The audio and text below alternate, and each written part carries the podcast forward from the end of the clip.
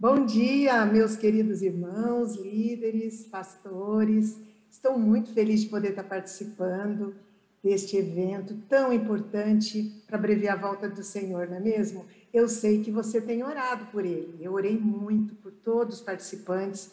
Levantei hoje de madrugada, porque é o Espírito Santo que precisa nos usar, não é mesmo? Às vezes a gente planeja uma fala em oração, mas o Senhor abre parênteses, e quando a gente abre esses parênteses na nossa fala, é porque o Senhor assim está determinando, né? E eu pedi que o Espírito Santo me ajudasse a compartilhar um pouco da minha experiência, de alguns conceitos que tenho aprendido no decorrer da minha vida, e gostaria de repartir com você, ok? Vou compartilhar a minha tela, o tema que ficou para mim é a saúde emocional e suas implicações missiológicas. Eu faço primeiro, inicialmente, uma pergunta para você. Você pode responder no bate-papo, pode também somente pensar. Lembra de um líder espiritual que te, que te influenciou muito na sua carreira cristã. Se você é recém-batizado, pensa na sua igreja, um companheiro de jornada, mas que você conhece não apenas do púlpito, que você o conhece porque você vive com ele um pouco mais de tempo, vai à casa dele, tem uma amizade muito próxima. Pensa nas qualidades dessa pessoa que você admira. Pensou? Tem aí um, um ícone espiritual? Sabe que eu vou dizer uma coisa para vocês? Que normalmente esta pessoa que você pensou, ela deve ser uma pessoa equilibrada emocionalmente. Porque uma pessoa, algumas, alguns usam essa expressão, né? Barraqueira, uma expressão que eu não sei se vocês usam aí nessa região uma pessoa que tem estupim curto, uma pessoa nervosa, uma pessoa que mete a boca por qualquer coisa, irracível, que não se domina, normalmente ela não é lembrada quando a gente faz essa pergunta. Entende? Isso tem a ver com equilíbrio emocional, com saúde emocional. Mas antes da gente começar a falar, é importante a gente clarear alguns conceitos. Pode até ser que o Dr. César irá falar, mas eu vou falar de forma bem rápida. A gente fala muito em emoções, saúde emocional, equilíbrio emocional, mas é importante a gente saber a diferença de duas palavras-chave. Essas palavras são é, saúde, no caso, é, sentimento e emoção. E é isso que eu quero trabalhar com vocês agora, ok? Vamos ver diferença entre emoção e sentimento? Eu escolhi esta imagem do lado a propósito, porque o nosso sentimento, como a gente está se sentindo e como isso a gente coloca para fora, influencia todos ao redor, seja na igreja, na família. Por isso que eu acho que escolher esse tema. Porque se você não está bem com você mesmo, se você não se conhece, não se percebe, como é que a gente vai saber os nossos limites e trabalhar em cima deles com a ajuda do Espírito Santo, não é mesmo? Então, o, bonequinho branco está em evidência e você vê que a luz dele está irradiando para todos que estão ao seu redor. Tanto pode ser positivamente como pode ser negativamente, não é mesmo? Então vamos lá. Às vezes a gente até usa as duas palavras emoção e sentimento como sinônimos, mas elas não são. E você verá isso agora. Olha só. Quando você está andando por uma rua, imagine isso, que está acontecendo isso, e vem um cachorro bravo te ataca. E você vê pela cara dele que ele é um pitbull. Ele vem em cima de você. Qual a sua reação que acontece na hora? Fisiológica na hora o coração bate, a mão pode suar frio, né? Você pode ter uma taquicardia na hora, e aí você sai correndo, a adrenalina cai na sua corrente sanguínea, você sai correndo. Essa é uma reação fisiológica. Você sentiu uma emoção muito forte porque você viu, né? Você se viu na iminência de ser o quê? Atacado por um cachorro. Você sentiu essas emoções. Emoção é uma reação do meu cérebro a um estímulo externo do meio que a gente vive. O estímulo foi o cachorro correndo atrás de você. Então você reagiu, né, suou, coração bateu, às vezes a boca fica seca, as pernas correm, às vezes trava, né? Alguns travam, ficam parados, outros saem correndo. As reações são diferentes diante de um estímulo externo, né? E agora, o, diferença de sentimento. O sentimento é como você vai pensar sobre isso e como você vai continuar agindo em cima disso. Por exemplo, Aí eu fico com muita raiva da dona desse cachorro. E toda vez que eu passo na frente daquela casa, eu lembro do fato e continuo com raiva dela. Estou dando um exemplo apenas simples, né? Então, o sentimento é o que você pensa sobre a emoção. Ele envolve um alto grau de, de um componente cognitivo. Você pensa, você percebe, avalia e aí fica com raiva, ou vai dizer assim: nossa, deve ter acontecido algum acidente, né? A mulher deve ter deixado a porta, o portão aberto, esse cachorro escapou. Não é possível que ela tenha um responsável. Percebe? Você escolhe pensar, ter um sentimento sobre aquela emoção, positiva ou negativa, com empatia ou com raiva, com ódio. Então, e aí onde que você tem o poder de atuar sobre, porque nem sempre a gente consegue atuar sobre a nossa emoção, não é mesmo? Quando a gente viu, a gente já sentiu, já levou um susto, já ficou com medo, mas a gente escolhe atuar no sentimento. Então, se eu pudesse resumir esses dois conceitos, o que, que eu diria? Emoção é a reação ao estímulo externo e sentimento é a construção, seu pensar sobre e como você vai alimentar esse sentimento, como você vai pensar, é, como você vai pensar sobre essa emoção que você sentiu e que decisão você vai tomar de agir, de ação, o seu comportamento. Por que, que eu estou falando isto? Porque aonde é que é seu papel de atuar? No sentimento, mas nunca sozinha. A gente deve atuar com o quê? Com auxílio do Espírito Santo. É, ele, o Espírito Santo vem te ajudar na atuação, no controle, na sua resposta a esta emoção que você sentiu, ok? Nós vamos voltar um pouquinho mais com mais detalhes, com exemplos mais à frente.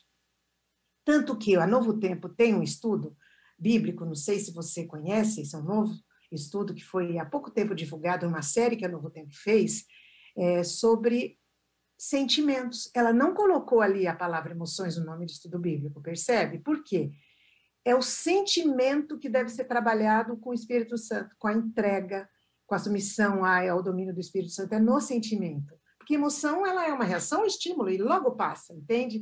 Então, por isso que o nome desse estudo bíblico chama Sentimentos, a Ciência do Existir. Se você não conhece, dá para você baixar o download, dá para você pedir pela Novo Tempo também, e é uma excelente oportunidade de abrir portas para você estudar a Bíblia depois de forma mais sistemática, porque, lógico, tem versos bíblicos, tem o princípio bíblico, mas é um estudo para você abrir portas com seus vizinhos e amigos, ok? Agora, vamos ver o conselho de Paulo a Tito sobre esta questão de cristão, de líder. Eu colocaria líder, não só esse conselho aos mais velhos e jovens. Nós lemos, inclusive, no Reavivados essa semana. Se você faz a leitura da Bíblia por meio do projeto Reavivados, você percebeu este verso.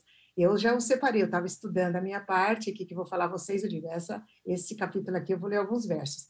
Vamos ler juntos comigo? Se você tem sua Bíblia, o celular, o física, vamos abrir e vamos ler juntos? Ensine os mais velhos a serem moderados, sérios, prudentes e firmes na fé, no amor e na perseverança. Olha só, que palavras aqui têm muito a ver com sentimento, com uma pessoa equilibrada, moderado, prudente, né? Uma pessoa que tem os nervos à flor da pele, que não se controla, ela não é uma pessoa prudente. Normalmente ela peca na imprudência, né? E ela é muito instável, não é uma pessoa moderada, que reflete, né? ela age depois pensa, né? Olha só o conselho. E, e Paulo falou para Tito falar isso para os mais velhos e também deu um conselho é, aos mais jovens. Aconselhe também os homens mais jovens a serem o quê? Prudentes. Tem tudo a ver com esse equilíbrio que nós estamos falando. Verso 7. Você mesmo deve ser em tudo um exemplo de boa conduta. Uma pessoa equilibrada emocionalmente barra sentimentalmente, agora que a gente sabe a diferença dos conceitos, ela é uma pessoa que, que tem boa conduta, né? É sincera, séria, quando estiver ensinando, quer dizer, é uma pessoa coerente, né? Ela usa palavras certas, olha só. Tito está ouvindo o conselho de Paulo dizendo: você é líder, Tito, use palavras certas, na hora certa, para que ninguém lhe critique e para que os inimigos fiquem envergonhados por não terem nada de mal a dizer a seu respeito. Como é que nós vamos ser líderes com toda essa descrição de boa conduta, que sabe falar, moderado, prudente? Somente pelo Espírito Santo. Por isso que eu gosto muito desse trecho do Obreiros Evangélicos, que eu acho que vocês conhecem, mas vamos relembrar. É a nossa única saída como líder, se nós queremos ter os nossos sentimentos é, positivos, moderados, equilibrados sob o domínio só pode ser de um Deus maravilhoso, porque por nós, com a nossa natureza pecaminosa, a gente não consegue.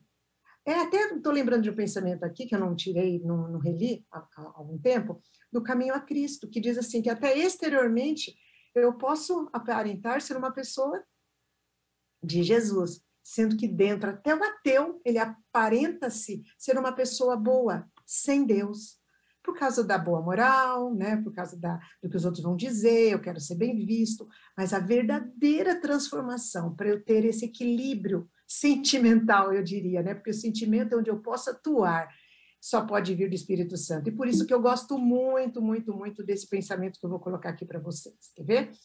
Ah, não, eu troquei a ordem dos slides, então eu vou falar esse primeiro, ele vem em seguida.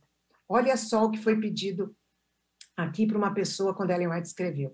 É teu dever mover guerra aos pensamentos opressivos e sentimentos melancólicos, da mesma forma como é teu dever orar. Será que alguém aqui que está me ouvindo tem tendência a ser meio depressivo, a ter pensamentos negativos, a ter muita dó de si, a olhar muito para si? Olha só, ele vai descrevendo uma pessoa em mente, caráter e personalidade, o que, que ela diz?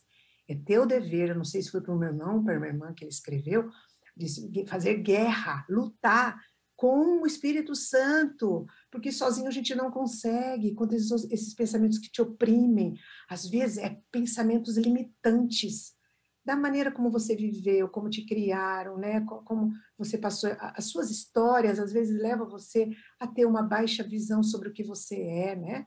Baixa autoestima, acha que não consegue, é, não, não aceita desafios maiores, porque você tem um pensamento opressivo, sentimento de melancolia. Olha só, você tem o dever de lutar contra isso, não sozinho, nós temos a promessa.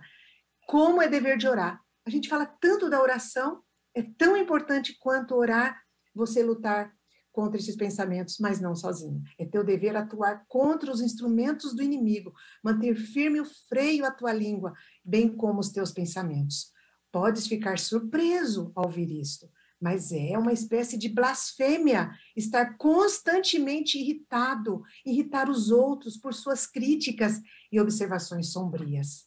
Estou falando a líderes, a pastores, que na comissão sempre tem um do contra, às vezes, que acha que não vai dar certo, o que critica, que já vem com a crítica antes do elogio, às vezes um programa, uma situação que aconteceu na igreja foi tão trabalhosa para organizar tudo, uma coisa aconteceu errada, mas os olhos vão para a crítica, não bendizem. Tem que ser uma observação construtiva, depois de valorizar, de bater palma, de elogiar. Olha, quem sabe da próxima vez a gente pode fazer assim, assim, assim. E há líderes também que têm dificuldade de ouvir observações sobre uma coisa que organizou, que fez. Porque quando ele vai perguntar, gente, foi tudo bem, né? O que, vocês acharam? Quer dizer, quando você pergunta, foi tudo bem, foi tudo maravilhoso, o que, que vocês acharam? A pessoa que quer fazer uma observação construtiva para ajudar fica até desarmada, né? Para falar alguma coisa. Por quê? O próprio líder não enxergou nada que possa melhorar. Então, qual é a nossa, deve ser a nossa postura diante disso? Gente, Deus nos ajudou, foi tudo por sua graça, misericórdia, mas sempre a gente tem algo que melhorar. Então, agora que tudo terminou, vamos sentar para avaliar sempre. Tudo que a gente organiza tem que ter um momento da avaliação, não é mesmo? O que, que vocês podem falar para que a gente possa melhorar para o próximo? A gente tem que estar aberto também a observar, a, a, receber observações, nem que elas não sejam aquelas que a gente gostaria de ouvir, mas é nelas que a gente cresce, né? Só ouvir elogio, nem sempre a gente cresce. Quando alguém aponta com outro olhar algo que a gente precisa melhorar, que fantástico, né? Agora vem o pensamento que eu falei. Olha que lindo do Obreiros Evangélicos. Nós não podemos servir-nos do Espírito Santo. Ele é que nos há de nos usar. Mediante o Espírito Santo, o Espírito de Deus, Deus opera em seu povo o querer o efetuar segundo a sua boa vontade. Será que eu estou falando aqui para alguém que promete ter comunhão com Deus todas as manhãs, começa de madrugada, ou logo após que levanta, uma hora antes de sair, e depois de uma semana, um mês já desistiu? Ah, ou que não tem vontade de ler a Bíblia. Sabe que tem até líder, às vezes ancião, que não está mais lendo a Bíblia e que quando estuda a lição, lógico, estuda, a lição é estudo da Bíblia, está estudando para passar, não está para si, não tem aquela comunhão pessoal. E vai ser vazio a sua fala. Cadê o poder da sua palavra? Cadê o olho brilhando? Porque ele se alimenta só para dar para o outro, não para si primeiro. Gente, se você não tem vontade ou está desanimado, peça o Espírito Santo, porque ele vai efetuar o querer na sua vida. E se arraste mesmo sem vontade para a presença do Senhor, ok? E ele vai fazer com que aconteça na sua vida uma transformação verdadeira. Olha o que diz no amarelo, por isso que eu sinalizei bem assim, brilhante, né? Mas muitos não querem se submeter a ser guiados. Querem dirigir-se a si mesmos. Eis porque não recebe o dom completo do Espírito Santo. Às vezes tem respingos do Espírito Santo na sua vida, mas não recebe profundamente esta bênção maravilhosa do Espírito Santo porque não se entrega. Faz o culto do, no, durante é, a manhã, pede a bênção, Senhor me ajuda, Espírito Santo. Mas durante o dia esquece, continua lutando com a sua própria mão. Não aprendeu que a dependência é uma insistência. E não é de uma hora para outra que isso você desenvolve, você tem que insistir nas pequenas coisas perguntar tudo para o Espírito Santo, Senhor, onde está, onde é, eu vou fazer isso, o que, que o Senhor acha? Uma pessoa agride verbalmente, não vai respondendo, ó oh, Espírito Santo, me ajuda nesse momento, esteja ligado, porque foi essa promessa que, os, que Jesus deixou quando foi ao céu, o Consolador, o que vai nos ensinar, que vai dar tudo o que tem de bom. E olha só como termina esse pensamento, né? Aqueles que, apenas aqueles que esperam humildemente em Deus, que estão atentos à sua guia, atentos ao comando do Espírito Santo durante o dia, a sua voz, apenas estes que esperam humildemente, que submetem, o Espírito Santo é dado. E esta prometida bênção, reclamada pela fé, traz todas as demais bênçãos. Então, se você tiver que pedir uma coisa só para Deus, peça o quê? O Espírito Santo. Porque junto com ele vem o fruto, que é o amor, que se manifesta em alegria, bondade, domínio próprio, que tem a ver com o equilíbrio das emoções, né? Que eu estou falando barra sentimentos agora. Percebe? Quem tem o Espírito Santo desenvolve os dons com sucesso, com alegria, com efetividade. E ele tem desenvolvido na sua vida esses aspectos do fruto do Espírito. Quem é que não quer? Um líder precisa ou não precisa de tudo isso? Precisa. Não só desenvolver os seus dons, como a habilidade para desenvolver esses dons, que são todos esses aspectos do fruto do Espírito que eu mencionei, que está escrito em Gálatas, né? E você tem recebido o Espírito Santo na sua vida todo dia, tem clamado como quem tem sede pelo Espírito Santo. Eu quero rapidamente contar o meu testemunho para vocês. É, deixa, eu, deixa eu contar antes de mostrar estas imagens, né? Deixa eu voltar aqui. É, eu gostaria de falar para vocês, eu já contei muitos momentos que eu falo, não tem como eu não falar do meu testemunho, é, sou filha de pastor, fui esposa de pastor até o ano, ano de 2012, quando meu esposo faleceu. Ele faleceu vítima de um assalto no distrito aqui de São Sebastião, em Brasília. Foi uma tragédia nas nossas vidas. E eu vi quanto, quanto Deus nos carregou no colo, a nós e a nossa família. E depois desse, desse, dessa experiência traumática, eu senti Deus tão perto, eu já me senti a filha predileta dele, porque eu gosto muito do pensamento de Ellen White naquela no Desejar Todas as Nações, de Lázaro, diz assim, naquela história de Lázaro, Maria Marta, Deus, tem, Deus ama toda a raça humana, mas liga-se a alguns por laços especialmente ternos, carinhosos. Eu me sentia já filha predileta do Senhor. Como eu era feliz trabalhar na obra do Senhor. Fazia meu culto, tinha minha comunhão com Deus, mas eu não aprendi, naquela época, não tinha aprendido ainda o que é renunciar ao eu para deixar o Espírito Santo agir completamente na sua vida. Eu acho que eu tinha respingos do Espírito Santo, pela sua grande misericórdia. Ainda pessoas eram batizadas pelo meu testemunho. Deus ouvia minhas orações e meus filhos sempre diziam: "Mãe, você tem muita fé, Deus te usa, você você, tudo que você pede, né? A gente pede para você, você ora, Deus atende. Você é missionário. Era o que diziam da mãe deles. Mas algo eles não podiam dizer sobre mim. O domínio do meu temperamento em casa, ainda mais com filha que é parecida com você. Sabe? um filho que é teimoso, era, né? Porque o Senhor o transformou, que é ansioso, teimoso, que quer tudo na hora dele, você também igual. O que, que você acha que acontece quando você tem um filho assim? Você choca, não é mesmo? Os dois se chocam. E isso acontecia. E para resumir, porque eu não tenho muito tempo, queridos, eu, meu filho foi para o internato porque digo, filho, filho, você precisa aprender a viver. Vai lá, vai conviver com gente diferente no quarto, vai, né, vai voltar mais maduro, mas eu não percebia que também era o jeito que eu lidava com ele. Depois de alguns anos, ele se formou, tal, veio trabalhar na mesma cidade que eu morava, que eu moro ainda, Brasília, trabalhar aqui. E veio já maduro, foi formado, acho que não sei, 15 anos depois, e eu percebi, veio morar comigo, ainda solteiro, que os problemas pareciam que iam recomeçar.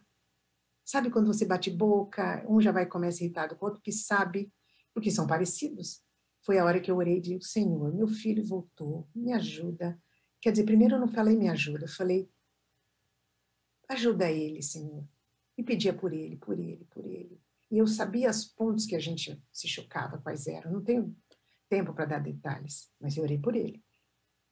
Pedi ajuda para mim, mas de forma assim, rápida, né? Até que o Espírito Santo falou: ore por você, não por ele. É você que tem que mudar. Eu? Mas aquilo que ele faz, faz, faz. Eu tinha razão naquilo que eu pedia, mas era a forma como, no tempo, eu queria no meu tempo. Era coisa de trabalho em casa, organização, coisa de, de mãe, né, de filho. Gente, sabe o que aconteceu? Comecei a orar todos os dias pedindo o Espírito Santo, pedindo por mim. Foi muito impactante essa impressão do Espírito Santo na minha mente. Não contei nada para ele, passou um mês.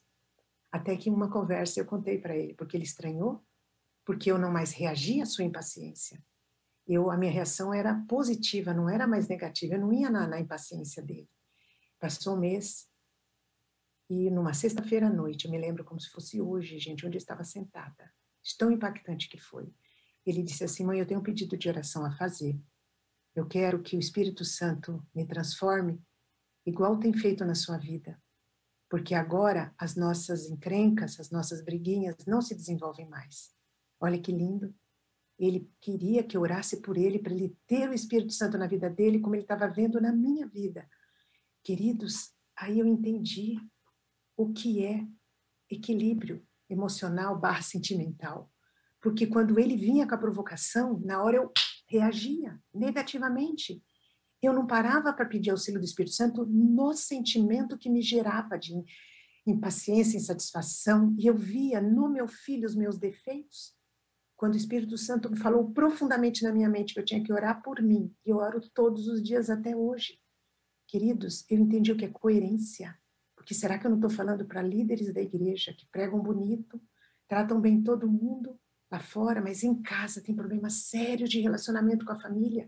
Querido, sabe qual vai ser o fim normalmente dessa situação? O caminho normal, se não for pela misericórdia do Senhor, mesmo às vezes Deus atua, mas sabe, depende da nossa decisão, do que nós fazemos no nosso lar. Os filhos saem da igreja, abandonam a fé. Por quê?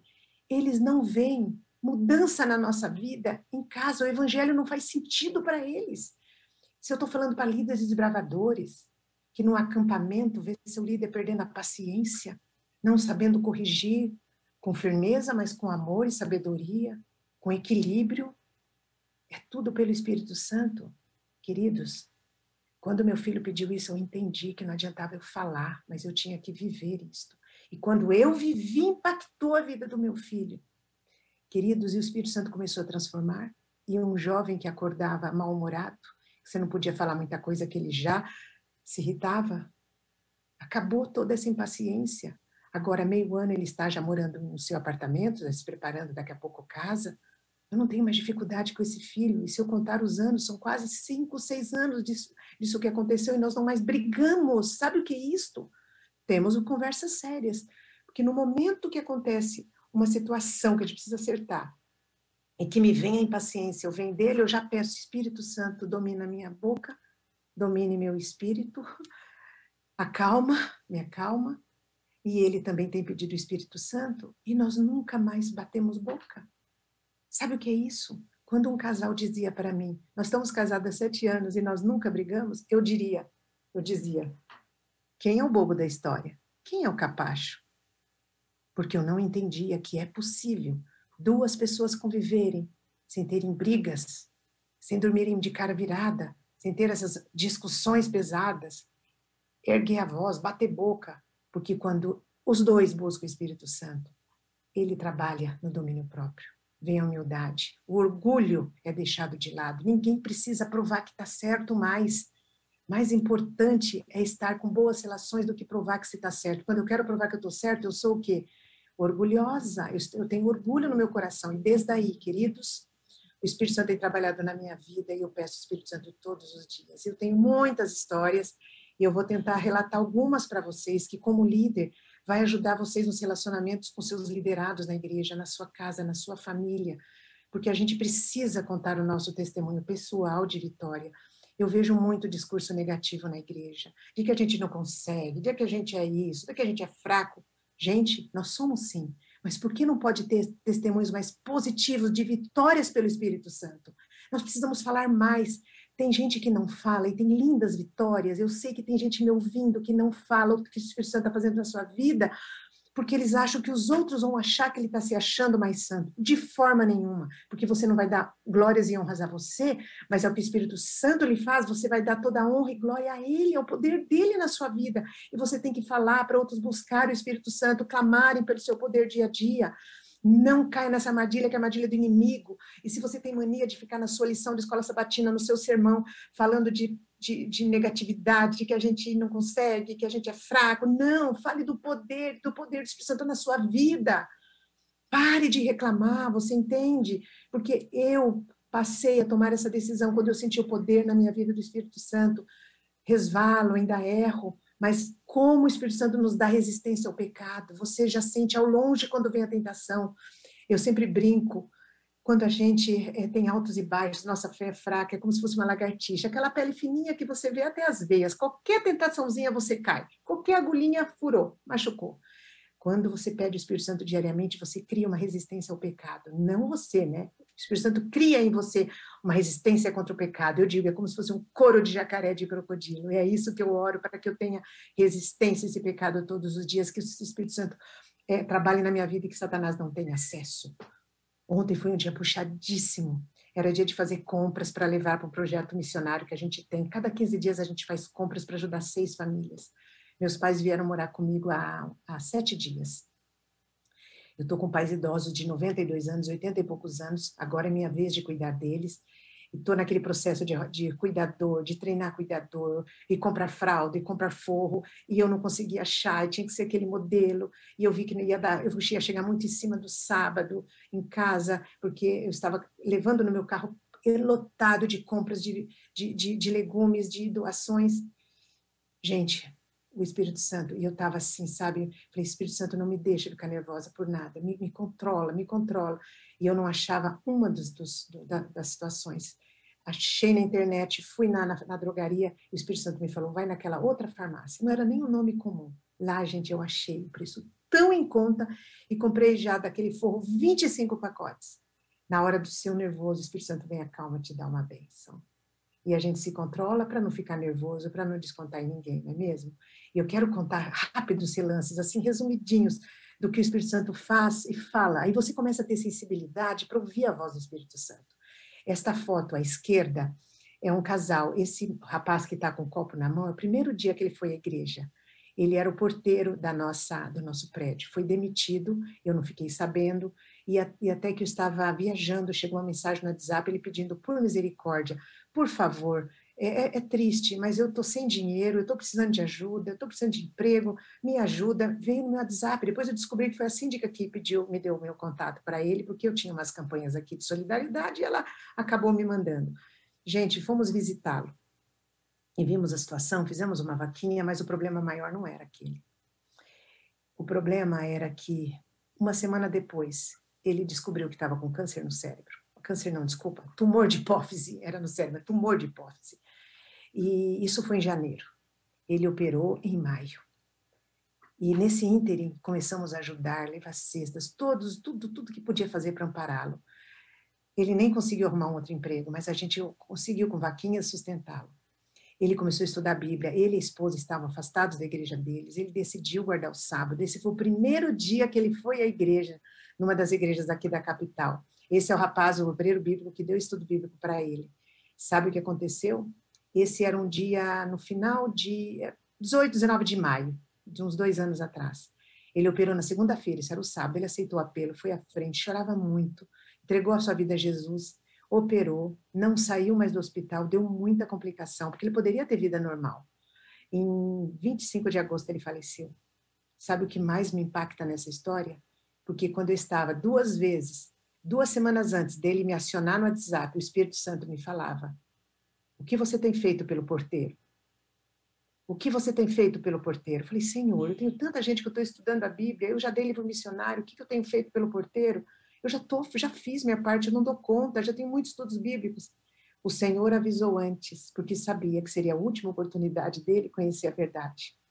Não chegou a ser batizado, mas aceitou a vida. Percebe? A gente começa a escutar a voz do Espírito Santo, falando no nosso coração, falando na nossa mente, quando a gente pede e clama. Acontecem situações de erros que você comete que Deus transforma em bênção. Que é essa história da Jéssica. Nesses projetos que a gente tem numa invasão, num lugar muito pobre de Brasília, eu errei a data do aniversário de uma criança deficiente que a gente ajudava.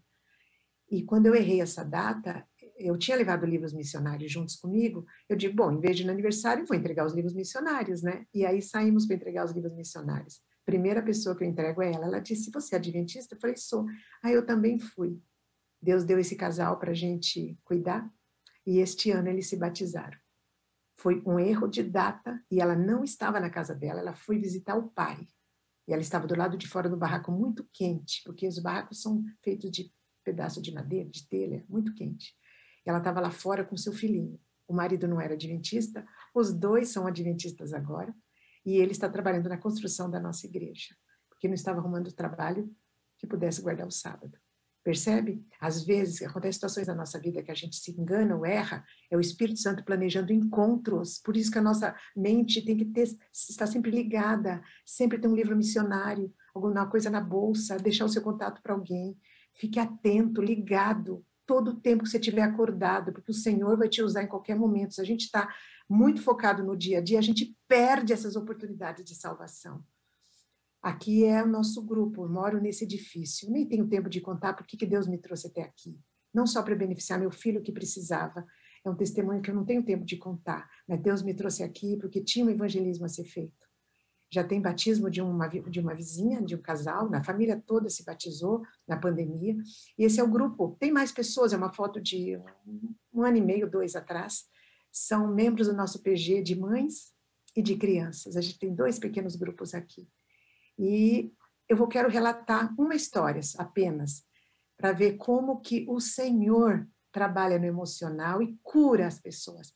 Essa foto à direita, que tem aqui a minha amiga de preto, que nós estamos em menos pessoas, esse é o estudo bíblico da sexta-feira à noite, que virou outro pequeno grupo. É um de terça, com mães, com crianças, que outro grupo de irmãos da igreja me ajuda, que eu não consigo coordenar os dois, eu fico com as mães, ela fica com as crianças, e aqui é o estudo bíblico da sexta-noite, com algumas vizinhas.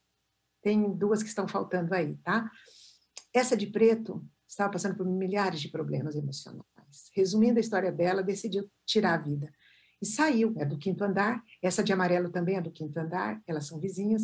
Elas não se conheciam, mesmo sendo do mesmo andar. Ela saiu para cometer suicídio aqui no metrô, que passa aqui perto. E uma voz, quando ela estava chamando o elevador, disse: procure ajuda. Ela foi na casa da senhorinha que está ali no celular, que na, na, época da pandemia ela não, não vem em casa, faz duas semanas que ela veio em casa agora, presencial. Ela estuda a Bíblia pelo celular na hora do estudo. Ela foi lá, ela não atendeu, ela tem medo de abrir a porta na época, né? Faz isso uns oito meses. O que, que aconteceu? Ela ligou de novo o, o elevador, apertou para vir. De novo o Espírito Santo falou: procure ajuda. E ela foi para a casa da Selma, que estuda a Bíblia conosco, a Selma Cudil, ela é enfermeira, o marido médico, cuidar do tratamento dela. Gente, olha o que ela falou umas duas semanas atrás. Eu estou achando que vou me dar alta da psicóloga, porque ela está rodando, rodando, rodando, eu já não estou mais com vontade de ir. Eu falei, olha, psicóloga é importante, eu valorizo os psicólogos. Eleni, mas o nosso estudo bíblico aqui está sendo terapia para mim. Estudar a Bíblia mudou, transformou minha vida, eu tenho outra vida agora e ela está dormindo melhor, reduzindo os remédios. Lógico que não pode largar. Deus usa a medicina para curar também. E ela está tomando bem menos remédio, dormindo. Ela é uma voluntária no projeto comunitário. E veja só aqui, gente, como é que a gente faz? A que está no, no, no, computador é a que se batizou, a que está no celular de senhora idosa e o presencial. Nessa pandemia, a gente não pode ter parado, não poderia ter parado né, com a missão, porque ela potencializou-se por meio das redes sociais, da tecnologia. E a gente faz aí em várias modalidades, né? presencial, celular, internet, e assim a gente estuda a Bíblia, que está sendo uma bênção. Você também pode usar aquilo que você tem de potencial e desafiar os líderes da sua comunidade. Se você é líder da música, desafia os seus componentes dos corais, dos quartetos, a usar esses dons para o ministério externo, não só para doxologia na igreja, para todo é, adoração. É importante termos a música, mas ela precisa ser usada em favor do próximo, de captar pessoas para Jesus. Eu tenho um dom que ensinar a ler muito fácil. Eu tenho eu, eu trabalho com método, sou coordenadora pedagógica da rede adventista, e eu tenho uma facilidade muito grande. Eu uso isso para atrair meus vizinhos quando eu quero me aproximar deles. Essas duas famílias são espíritas. A Alessandra é um desafio, muito minha amiga. A gente caminha com os cachorrinhos, juntas. Ela gosta muito. A filha dela, com síndrome de Down, leu durante a pandemia. Tinha 11 anos, não tinha aprendido a ler. Agora eu estou trabalhando, essa semana veio pela segunda vez o Fred, é o furacão do prédio. A mãe espírita acudia ela em muitos momentos difíceis. Ela perdeu três parentes nessa pandemia. E ela veio sexta-feira agora de novo, sexta não, quinta agora de novo, conversamos muito sobre Deus. E o menino, ela disse assim para o grupo, né, que em meia hora o menino aprendeu muito mais do que um ano na pandemia. Claro, o ensino híbrido é mais difícil, né, online. Então, eu uso a minha habilidade é, de ensinar alfabetização para desenvolver amizade com as pessoas, para depois oferecer estudo bíblico, né? E eu sei que, se a pessoa não aceitou, já dei muitas deixas para a Alessandra, não aceitou, ela disse, você tem sua religião, eu tenho a minha, mas não tem problema, eu não carrego essa carga, eu faço a minha parte, não vou deixar de continuar sendo amiga dela, sendo que já ela me disse um não, né? Eu disse, se você quiser estudar a Bíblia, a gente pode estudar, porque ela tem a visão dela, mas eu sei, irmãos, que quando tudo se apertar, quando vierem as perseguições, e nós vamos ser conhecidos como o povo que precisa ser morto, né? Todo mundo precisa correr atrás da gente para acabar conosco, né? Por causa de, de todo o conflito que vamos enfrentar. Os meus vizinhos aqui do prédio sabem todos que eu sou adventista. Eles vão dizer: será que a igreja da Helene é isso aqui? Mas ela foi tão boa comigo, ela me ajudou tanto. Percebem? Não aceita na hora, mas pode aceitar depois. O que eu preciso é que eles veem Jesus através de mim e que vejam a, a, minha igreja como uma igreja acolhedora, como uma igreja que ama, não importa a religião das pessoas, está sempre disposto a acudir. Essa é uma das seis famílias que a gente ajuda, cada 15 dias. Hoje é o dia de nós fazermos isso. A gente consegue doações aqui no prédio, em torno de mais ou menos 800, 900 reais por mês a gente dedica para essas pessoas. E essa foi a última que entrou, tudo com intencionalidade. A gente vai num lugar horrível, e a gente leva os, pessoas, os membros do nosso PG, os moradores do prédio, para junto conosco. A gente leva os membros do pequeno grupo da igreja também, porque eles estão sendo discipulados. Essa terceira família que está estudando a Bíblia dá seis que a gente ajuda. O Anderson, menino super sincero, ele está na mão com a Bíblia e os cursos do Apocalipse do Daniel e ouvindo a voz de Deus. E eu já falei com ele no feriado, hoje eu vou voltar na casa dele, já falei muito sobre a importância de estudar a Bíblia, ele já é um, um ministro lá, instrutor na, na igreja dele, ele tem mais três irmãos, dois não aparecem aí, e já, já vou levar hoje livrinhos de, da Bíblia para a gente contar a história para as crianças. A gente dá o alimento, e eles não têm nada, eles vieram fugidos do Nordeste. Até fogão, um, um, morador aqui do prédio deu fogão novo, novo até bom, de seis, novo assim, boas condições, seis poucas com botijão nós levamos. Porque ela veio sem nada, e ela paga 200 reais nesse barraco, 250. O chão é de terra. Choveu demais essa semana na casa deles, uma tristeza. Mas está sendo já acolhido por nós, porque a gente quer trazê-los para Jesus. E aqui, gente, eu não tenho muito tempo, eu vou ter que resumir. É, um cartão de opção, se vocês quiserem, pode me chamar no privado depois, né? Ou alguém, se quiser deixar o meu número aí no chat, escrever, pode ser. A gente anda com isso na carteira. Propaganda da TV Novo Tempo, tem o QR Code de estudo da Bíblia. E, gente, esta semana eu fui comprar algumas madeiras para fazer umas prateleiras, dei para todos os funcionários. A pessoa deu um oi mais feliz, conversou um pouquinho, desenvolvemos uma amizade, eu já digo, já falo que cai no WhatsApp no estudo da Bíblia quando mira no QR Code. E esse é um casal, isso aconteceu ontem. As, as oportunidades, eu só estou dando exemplo, porque você é um líder da igreja, precisa ter as suas experiências, e eu sei que você tem, mas compartilhar para dar dicas. Se você gosta de cachorrinho e anda com eles, use os cachorrinhos para fazer conexão com vizinhos, com amigos da rua, para fazer amizade, né? Você gosta de caminhar e correr, não vai sozinho, convida o vizinho. Enquanto você caminha, você conversa com o vizinho, tudo com intencionalidade, e ora de manhã para que o Espírito Santo te use, para que abra teus olhos para as oportunidades de salvação, sabe? E quando você se renuncia o teu eu ao Espírito Santo, ele muda o seu ser, você se torna uma pessoa mais alegre, mais feliz, mais equilibrada. Você pode falar sobre Jesus, porque as pessoas vão ver, nossa, esse meu vizinho é tão calmo, ou é tão bondoso. Às vezes você não é calmo, às vezes você é agitado igual eu, mas o Espírito Santo trabalha na agitação também, no temperamento forte, ele canaliza para o bem. E quando as pessoas ao seu redor veem que você se domina, que você é uma pessoa equilibrada, a sua fala tem mais poder, percebe? Você tem mais é, é, coerência para falar, porque senão as palavras eram vazias. Seu olho não brilha quando você fala de uma coisa que você não tem. Você vai ter muito mais fruto no seu trabalho quando você tem o Espírito Santo com você.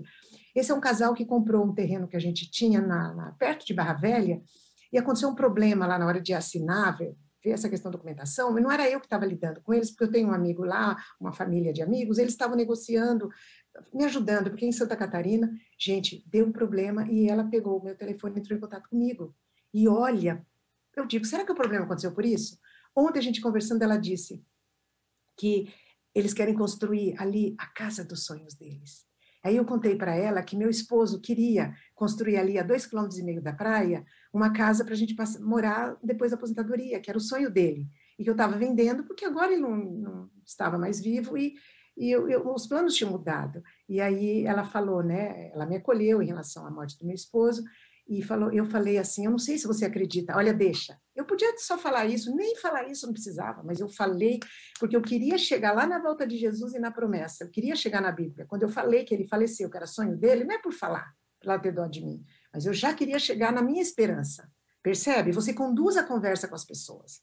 E aí a gente conduziu essa conversa e ela, e o que, que a gente comentou? Eu tenho muita coisa para te falar. Eu creio na volta de Jesus. Você crê? Você estuda a Bíblia?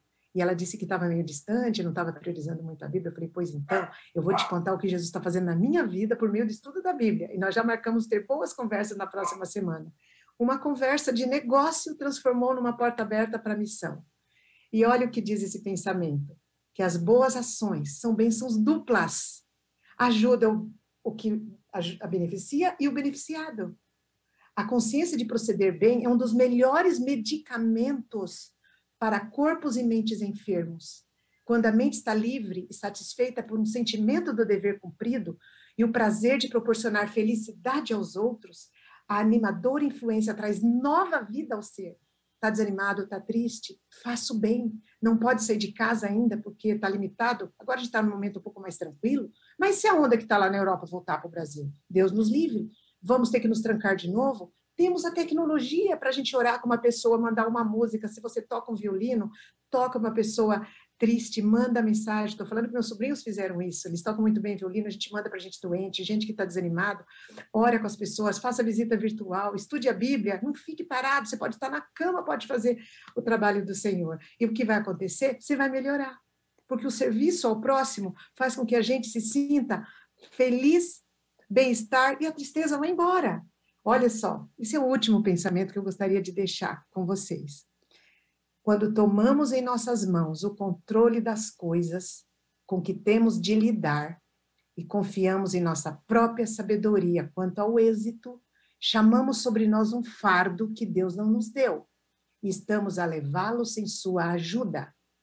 Aqui eu estou falando para muitos líderes, pastores. Se você é um pastor, se você é um líder da igreja, você tem um espírito empreendedor. Olha que armadilha, que perigo. Quando a gente tem um espírito de liderança, a gente acha que só pode pedir para o Senhor ajudar naquilo que a gente não consegue. Pois é aí que reside o perigo. Porque aquilo que você faz bem é que você tem a tendência de se tornar autônomo sem Deus.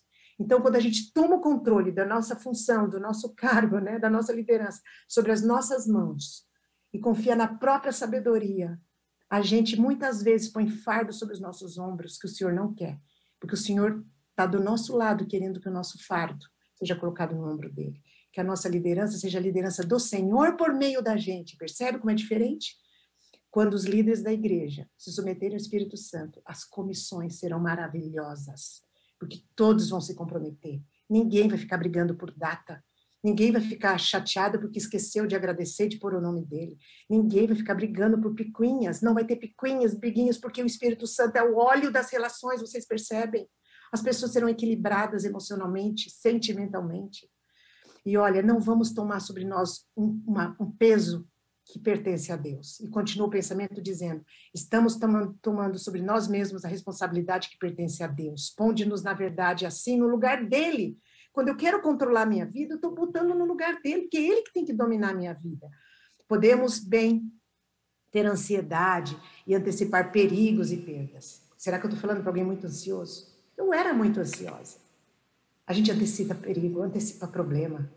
Olha só, pois isso é certo sobrevir, se a gente não colocar na mão do Senhor. Vai vir mesmo, se a gente fica pensando no negativo e fica antecipando. Mas quando verdadeiramente acreditamos que Deus nos ama e quer nos fazer bem, cessamos de afligir-nos a respeito do futuro. Pare de se preocupar, entrega para Deus, Deus provê tudo, eu não tenho tempo para contar, gente. A seu tempo, Deus põe a mão e age, que maravilha você poder, poder testemunhar isso para as pessoas que confiem no Senhor. E o último texto é: confiaremos em Deus assim como uma criança confia em um amoroso pai. Então desaparecerão nossas turbações e tormentos, pois a nossa vontade fundir-se-á com a vontade de Deus.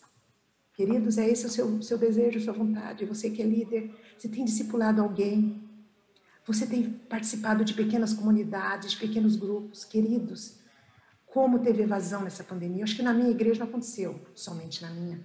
Dois quintos dos membros da escola sabatina voltaram. A gente está com o maior desespero tentando arrebanhar. Mas não é por anúncio, não é por palestrante bom, por professor que faz essa lição bem. As pessoas estão buscando pessoas que se importam. Pessoas que não se importam só na hora da lição da escola sabatina na hora que dá um bom dia, boa tarde na frente, na recepção, as pessoas estão buscando alguém que durante a semana se importe. Que se eles fizeram um pedido no início da semana, lá na classe sabatina, alguém durante a semana orou com ele, perguntou, foi à sua casa, visitou, fez uma visita virtual, realmente se importou. Se o problema é financeiro, fizeram uma vaquinha, ajudaram a pagar o gás. Se é problema emocional, deram um conselho, gastaram tempo. Queridos, quando as pessoas se sentirem que nós estamos se importando com elas, muitas voltarão porque não é um mero número na escola sabatina, nem mais uma cadeira numa igreja, eles estão precisando que alguém se importe. Não adianta a gente fazer em novembro um dia do reencontro se durante o ano a gente não se importou pelas pessoas. É muito importante ter uma adoração maravilhosa, um pregador excelente, um programa sem defeito, mas as pessoas vão adorar, mas elas precisam ser importadas. Por isso é importante pequenas comunidades.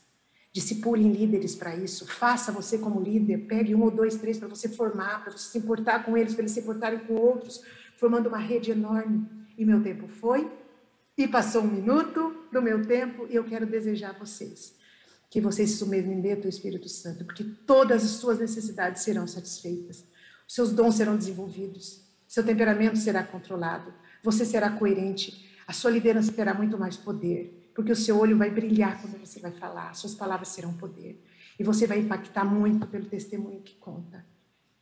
Eu terminei o estudo bíblico com quatro jovens. E vamos recomeçar semana que vem Apocalipse, terminando o Jesus, o transformador de vidas. Quando eu pedi para as duas meninas, as duas não são adventistas e os dois jovens são. O que, que você aprendeu nesse estudo? Gente, nenhuma falou uma doutrina. Sabe o que elas falaram? Minha vida foi transformada, eu aprendi a orar, Agora eu sei que eu preciso ser intencional nas relações para trazer pessoas para Jesus. Ninguém falou de doutrina. E foram todas as doutrinas passadas. O que impactou foi a transformação de vida. Vocês percebem o que é essencial? E eu deixo um pensamento que eu amo, para terminar. Efésios 3:20. O Senhor pode fazer por você muito mais do que você pensa, do que você imagina. Não fique limitado pelos seus pensamentos opressivos pela sua carga genética, pelo seu passado, pelo que você vive, pelo seu problema atual. Confia no Espírito Santo. Deixa ele dirigir a sua vida. Se submeta a ele. Se você não tem perseverança, se junte a um outro líder para vocês se discipularem e cuidarem, para não se desanimarem. Orem juntos. Prestem contas um para o outro. Assim você vai ter auxílio e seus propósitos vão ser confirmados por causa do discipulado dois a dois e por causa da graça que o Espírito Santo quer conseguir é, quer entregar a você diariamente.